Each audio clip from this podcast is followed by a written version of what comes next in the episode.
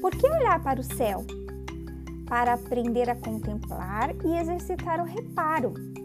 Se você se desapega de olhar só para onde todo mundo diz que é bonito e importante olhar, está dando um passo essencial para enxergar as coisas e as pessoas, e sempre que possível, com olhos de primeira vez.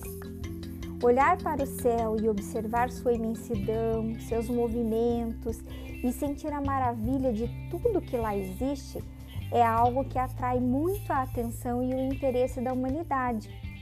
Foi com essa atenção que diferentes povos, cada um a seu modo, desenvolveram seu saber sobre o que acontece com os corpos celestes, por exemplo.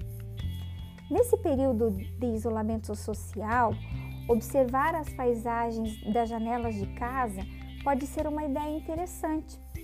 Olhar o céu, olhar a movimentação das nuvens, observar suas formas e transformações.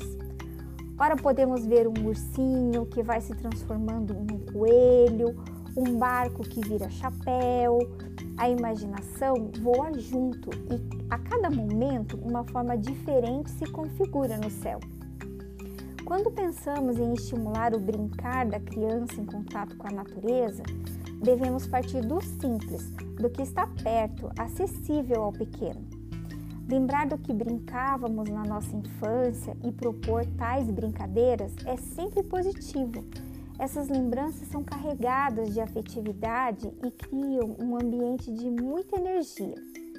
O documentário Território do Brincar nos traz um valioso registro das infâncias, brinquedos e brincadeiras nos mais variados contextos do Brasil.